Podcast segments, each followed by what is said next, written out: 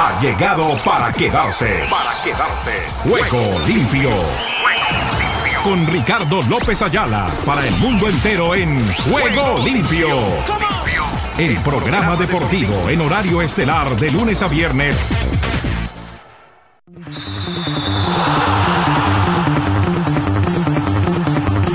¿Qué tal amigos? Amigas y oyentes de Juego Limpio, el programa deportivo para Iberoamérica y el mundo. ¿Qué tal? ¿Qué tal? ¿Qué tal? Reciban el cordial y afectuoso saludo este amigo de ustedes, Ricardo López Ayala, que ya está listo y dispuesto para contarles todo lo que hay en materia del músculo.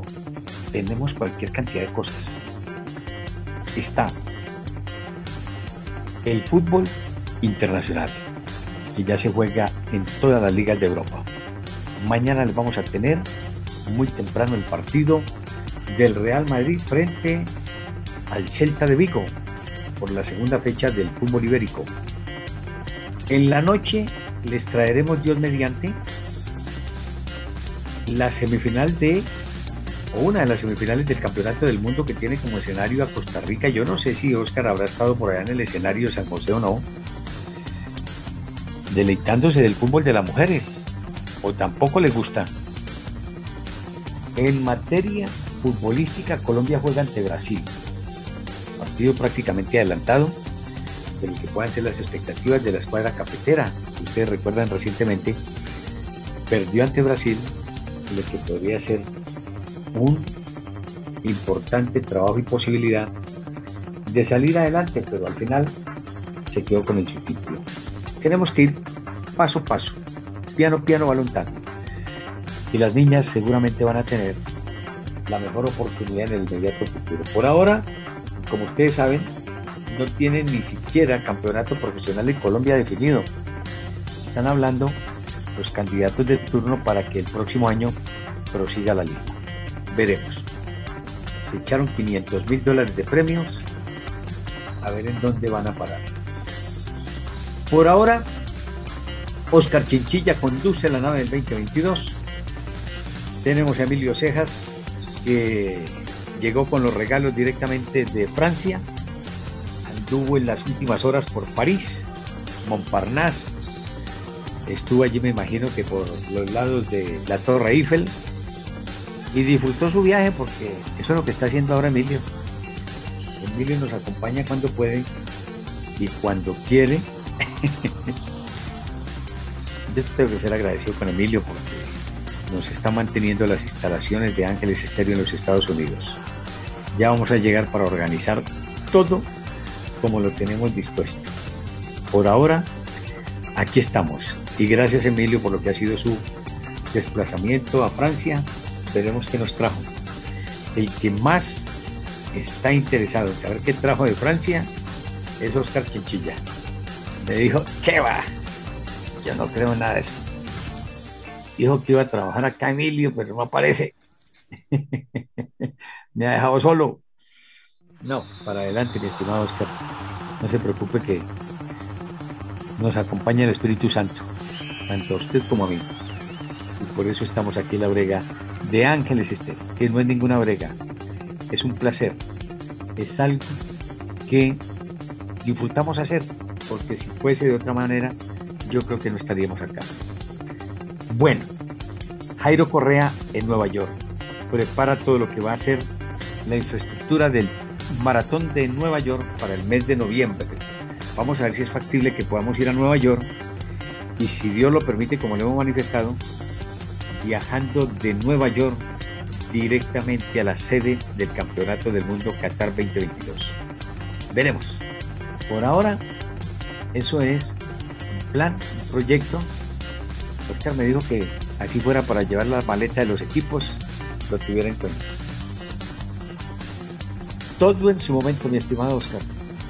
Por ahora, lo que llega es lo siguiente y que a ustedes les encanta. Venga por ahora.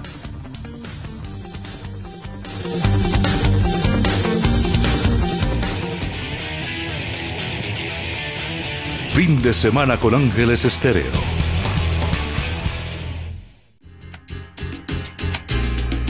Y nos vamos con los titulares a esta hora en Juego Limpio. ¡Venga!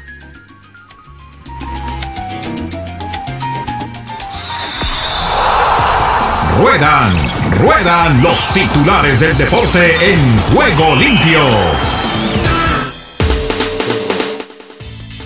Tete se exhibe y se ensaña con el Troyes en el fútbol francés. Béisbol Grandes Ligas, los angelinos de Los Ángeles se retiran a Mike Chow de la lista de los lesionados. En el fútbol del Salvador, el pulgarcito de América, Liga de Fútbol Salvadoreña en paro por pérdidas de más de 2 millones de dólares. El Borussia de Mönchengladbach firma su mejor arranque en la Bundesliga. La pronunciación correcta es el Borussia de Mönchengladbach. Mönchengladbach. Esa la pronuncia bien Omar Orlando. Se ha dedicado a pronunciar muy bien los nombres en el fútbol de Europa, Francia, Alemania, Inglaterra. Mar de Rosas dirigirá a Estados Unidos en el Clásico Mundial 2023 en el béisbol de las grandes ligas. En el fútbol de Indonesia, Luis Vila, nuevo entrenador del Persis de Indonesia. En el golf, República Checa, Green, nuevo líder del abierto de República Checa, Angles, a cinco golpes. De otra parte, la prueba de relevo mixto de aguas abiertas programadas para el domingo. Aguas abiertas Europea Roma. Arrancó el ciclismo de la Vuelta a España. Mientras que en el Tour de Dinamarca, Philipsen se apunta a la quinta etapa y Sheffield sigue de líder. Igualmente, dominicano Marcelo Zuna fue arrestado por conducir en estado de embriaguez. El británico Vigan establece un nuevo récord de la hora con 55.548 kilómetros. El hombre vuela en esa bicicleta. Qué cosa. Asimismo, la Vuelta 2023 saldrá de Barcelona con una crono por equipos de 14 kilómetros. Hablando del ciclismo Vuelta del 2023. Imagínense, apenas arrancamos la del 22 y ya estos españoles tienen listo lo que va a ser la apertura del 2023. Así se trabaja, con diligencia. De otro lado, déjeme que me faltaban algunas cositas de la NBA, igualmente de la Major League Baseball. Necaxa, uno de los principales proveedores de Chivas en los últimos torneos, ratifican castigo a Diego Aguirre, no estará para el lance frente a las Águilas del América. Clubes de México no han buscado fichar a Guardado. Pumas dice exjugador detenido por presunto narcotráfico. En la Major League Baseball, Marcelo Zuna fue arrestado en Atlanta. El Piojo América Chivas por encima de todos los clásicos. Con esta y otras novedades, aquí estamos porque se nos viene la Vuelta a España. ¡Venga!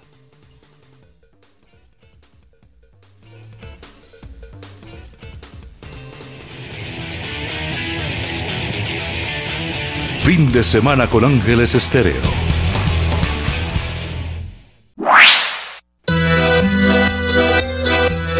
Gira la vida.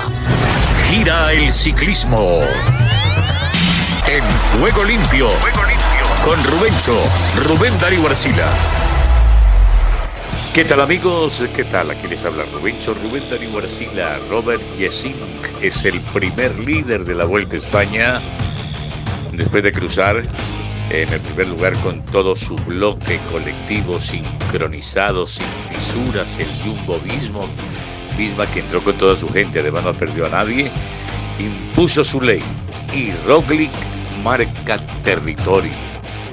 Ya le mete 13 segundos a Richard Carapaz, ya distancia un poquitico por 14 segundos a Renko de Paul, a la Philippe y atención que el mejor colombiano con el equipo Bora queda, bueno, Molano queda también bien colocado porque Emiratos Árabes lo hizo mejor que el Bora.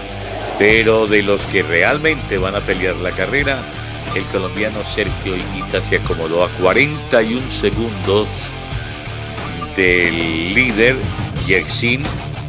Parece pues que el líder natural sería en este momento Roglic con el que tendríamos que hacer las diferencias, pero es el mismo tiempo. Y además, ojo que el neerlandés escala, es un veterano de mil guerras. Ya tiene por ahí sus 36, 37 años este pedalista, que además ha sido décimo en un campeonato del mundo, es un guerrero tremendo y no va a ser fácil quitarlo de ahí durante un buen rato le va a servir de tapadera a Roglic. Por lo demás, pendientes de la actuación del equipo más latino que es el Education First, con presencia del Education Easy, que se llama ahora, con presencia de Rigoberto Urán, del ecuatoriano Jonathan Caicedo, de Esteban Chávez. Parece que nos la vamos a jugar con eh, Miguel Ángel López y con Iquita cuando llegue la alta montaña. Qué bien Iquita, cómo respondió. Y el público, una maravilla, qué euforia. El 90% de los holandeses tienen bicicleta. Y, en esta ciudad de Utrecht, pues con mayor razón es una ciudad universitaria en todo el centro de los Países Bajos. Ahí le dieron gusto al neerlandés en su casa le hicieron la cortesía los del Jumbo Visma, permitiéndole lucir la primera camiseta de líder en la Vuelta a España, que parte de Holanda por segunda vez, ¿no? La Vuelta a España se ha internacionalizado, ha salido de Lisboa, salió alguna vez también de Nimes, en territorio francés, y ahora por segunda ocasión ha escogido el territorio holandés con gran éxito, ¿no? Qué presencia masiva de público, cómo lo disfrutan. Y pues ese es el premio. Eh, tener uno de la casa, un veterano bien conocido en el primer cajón, en el primer lugar de la clasificación general. Este día sábado se hace una etapa de 175 kilómetros para embaladores. No hay que adivinarlo, es una casi una auténtica mesa de billar y en el remate hay que apuntar nombres como el de Pascal Ackerman y el mismo Juan Sebastián Molano. Atentos. Muy amables, muchas gracias para Ángeles Estéreo. Compañeros en todas las eh, plataformas, aquí estaremos siempre en Juego Limpio hablándole de la Vuelta a España que termina el 11 de septiembre. Apenas despegó y el primero que tomó vuelo fue el Jumbo, el Jumbo Visma. Vuela alto Buena suerte y buen camino.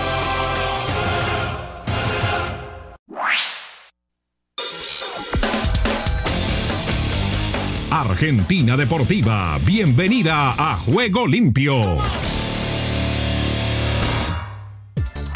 ¿Qué tal Ricardo y amigos de Juego Limpio? Bienvenidos a la información deportiva desde el sur del continente, aquí, la República Argentina. Estamos hablando de Diego Armando Maradona porque el 19 de agosto, como hoy, pero de 1984, Maradona jugó su primer partido en Napoli en un amistoso que terminó sin goles con River. Su estreno fue en ese amistoso contra el River del Tolo Gallego, Beto Alonso y Enzo Francescoli, porque Napoli le debía plata al millonario con el pase de Ramón Díaz en 1982. Y el 10 compartió ataque con el argentino Daniel Bertoni. Y hablamos de Racing, el entrenador eh, Fernando Gago destacó la efectividad que tuvo su equipo para imponerse a Banfield en el estadio Florencio Sola. Gago afirmó que Racing hizo un partido bueno en líneas generales ante Banfield para ganarlo 2 a 0 y ponderó la efectividad de sus dirigidos para conseguir la diferencia en la primera etapa. Y hablamos de Godoy Cruz porque el volante Ezequiel Vallaude será transferido en los próximos días al Feyenoord de Países Bajos por 7 millones de euros, en la que se constituiría en la transferencia más importante en toda la historia del club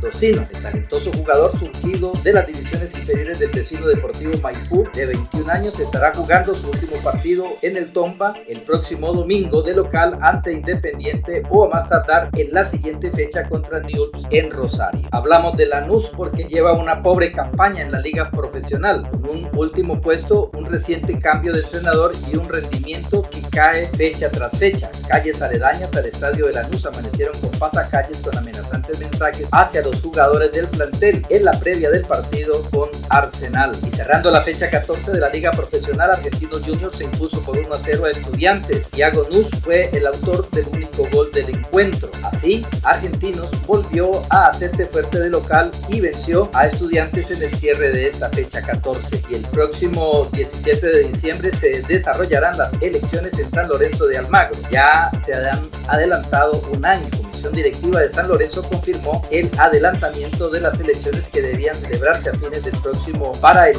17 de diciembre del 22 en una asamblea desarrollada en las inmediaciones de la platea norte del estadio Pedro Videgay. Y la décima quinta fecha de la liga profesional comienza mañana sábado con los partidos Colón Tigre y el arbitraje de Andrés Merlos, Huracán News, el arbitraje de Jorge Baliño. El domingo tendremos los partidos entre Lanús y Arsenal, el arbitraje será de Fernando Echenique, Godoy Cruz se enfrenta a Independiente con Nazareno Araza, Central Córdoba se enfrenta a River con el arbitraje de Facundo Tello, Defensa y Justicia se enfrenta a Boca y el árbitro será Silvio Truco. Lunes 22 de agosto, Estudiantes se enfrenta a Unión con el arbitraje de Yael Falcón Pérez, Rosario Central, Banfield, el arbitraje de Pablo Jiménez, Racing San Lorenzo con el arbitraje de Fernando Espinosa, Vélez Sarmiento, el árbitro será Nicolás Ramírez, Platense se enfrenta a Talleres con el arbitraje de Pablo Dóvalo, el martes Patronato se enfrenta a Argentinos Junior con Pablo Echeverría como árbitro, Atlético Tucumán frente a Barraca Central con el arbitraje de Hernán Mastrangelo y por último cerrando la fecha,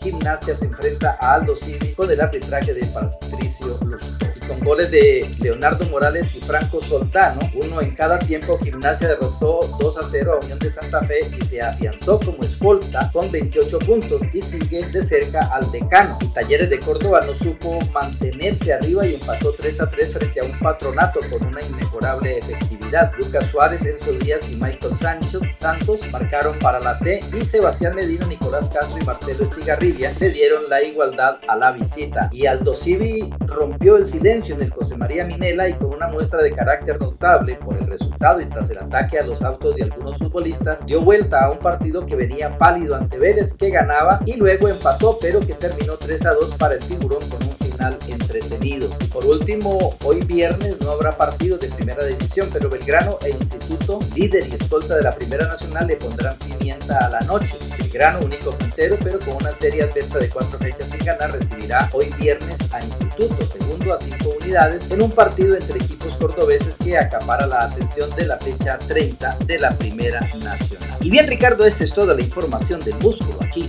en la República Argentina. Ángeles Estéreo y para Fuego Limpio, Rubén Darío Pérez.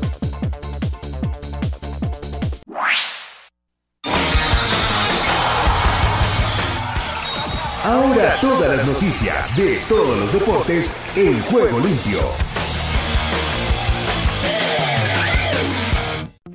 El mexicano Javier Aguirre, entrenador del Mallorca, ha afirmado este viernes que su equipo estará mucho tiempo sin el balón ante el Betis, aunque espera hacer más daño cuando lo recuperen en un trabajo colectivo donde todos defienden y todos atacan, precisó.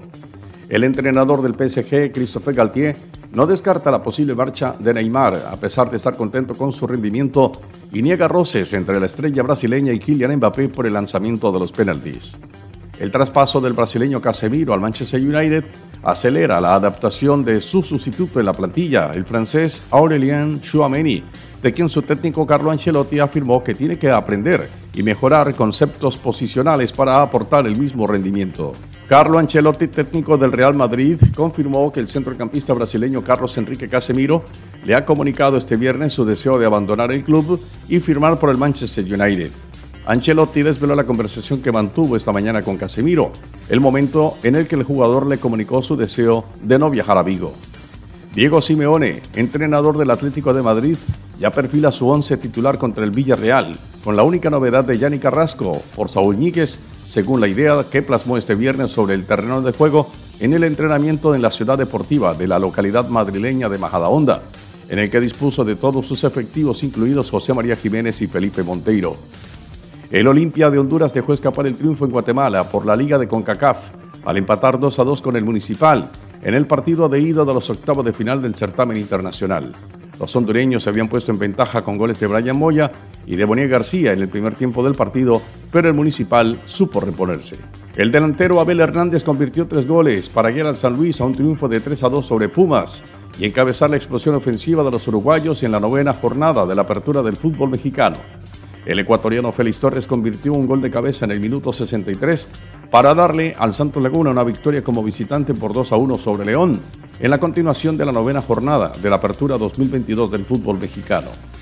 Sao Paulo se reunió con Flamengo, Corinthians y Fluminense al clasificarse semifinalista de la Copa do Brasil, el segundo torneo en importancia del gigante sudamericano y cuyo vencedor también se quedará con el primer cupo del país en la Copa Libertadores de 2023. El toletero dominicano Albert Pujols salió desde el banco como bateador emergente en la tercera entrada disparó un gran slam que amplió la superioridad de los Cardenales de San Luis en la paliza por 13 a 0 a los cerveceros de Milwaukee.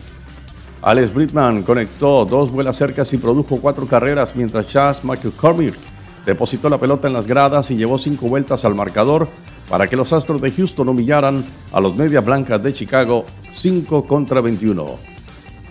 El receptor venezolano Wilson Contreras llevó la pelota dos veces más allá de los límites del terreno y su compatriota Rafael Ortega agregó un jonrón solitario para que los cachorros de Chicago dominaran a los Orioles de Baltimore con el triunfo. Los cachorros suman tres victorias consecutivas. El juego terminó Cachorros 3, Orioles 2. El veterano jardinero Andrew McCutcheon fletó dos tablazos de vuelta completa y empujó tres carreras. Y Hunter Rinfru aportó una de las dos anotaciones para que los cerveceros de Milwaukee superaran a los Dodgers de Los Ángeles cinco carreras a tres. Brian Reynolds puso la pelota a volar la cerca dos veces y JT Brubaker navegó siete entradas en blanco y pasó a siete por la vía del ponche para que los Piratas de Pittsburgh sonrieran en su duelo con los Medias Rojas de Boston.